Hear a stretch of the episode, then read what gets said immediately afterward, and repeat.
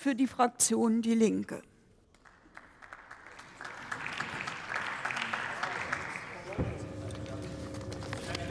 Frau Präsidentin, meine sehr geehrten Damen und Herren! Ich habe ja wirklich einen kleinen Reflex, ähm, Herrn Dobrindt zu verteidigen, weil mir so eine Rede lieber als manche Reden hier, wo einem die Füße einschlafen vor Langeweile.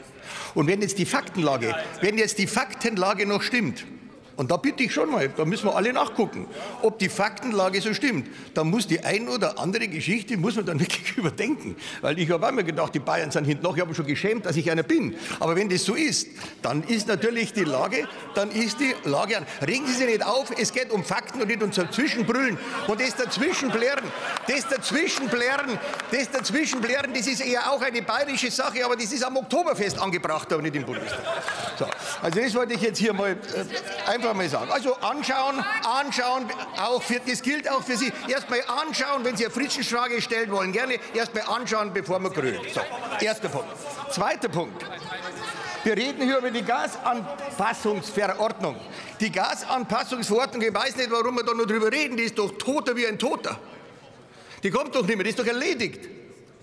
Aber wir müssen darüber reden, warum, weil die Bundesregierung und die, die tragenden Koalitionen nicht in der, in, der, in der Lage war, die Fehler, die mit dieser Gasumlage gemacht worden sind, so rechtzeitig zu korrigieren, dass man nicht jetzt, jetzt ist er schon wieder da, also das Oktoberfest geht, das Oktoberfest geht noch bis Montag, also bitte, Sie haben nur eine Chance. Also Sie sind nicht in der Lage gewesen, diese Gasumlage ordnungsgemäß zurückzunehmen. Ja, wie wollen Sie denn jetzt mit, mit dem umgehen? Wir beraten Ihren Punkt, der ist schon lange erledigt. Und er war natürlich ein Drama. Erstmal war also geschrieben worden von Unternehmen und von Leuten, die offensichtlich eher bei Ratingagenturen ihren, ihren, ihren sonstige Beschäftigung haben. Sie wurde begünstigt, insbesondere wurden begünstigt die Trittbrettfahrer.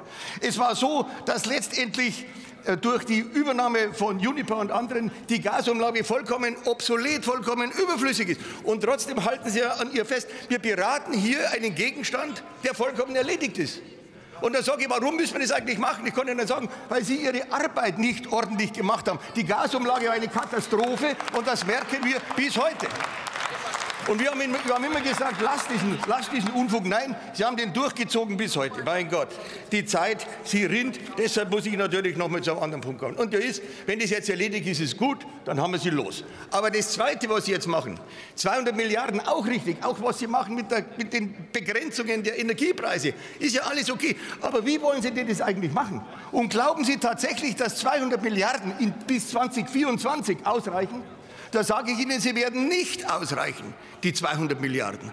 Und sie werden, und sie werden dazu führen, dass insbesondere kleinere Einkommensbezieher besonders belastet werden, weil die in der Regel einen höheren Anteil ihres Einkommens für Energie ausgeben und nicht in der Lage sind, die ganzen Maßnahmen zu treffen, die zum Energiesparen notwendig sind. Das ist das Problem und deshalb sage ich Ihnen, was Sie da machen, das ist sozusagen ein Schritt in die richtige Richtung. Das Beste war, dass wir diese Gasumlage beerdigt haben. Das Glöckchen hat man schon länger läuten, hören nur Sie nicht. Ich danke für die Aufmerksamkeit.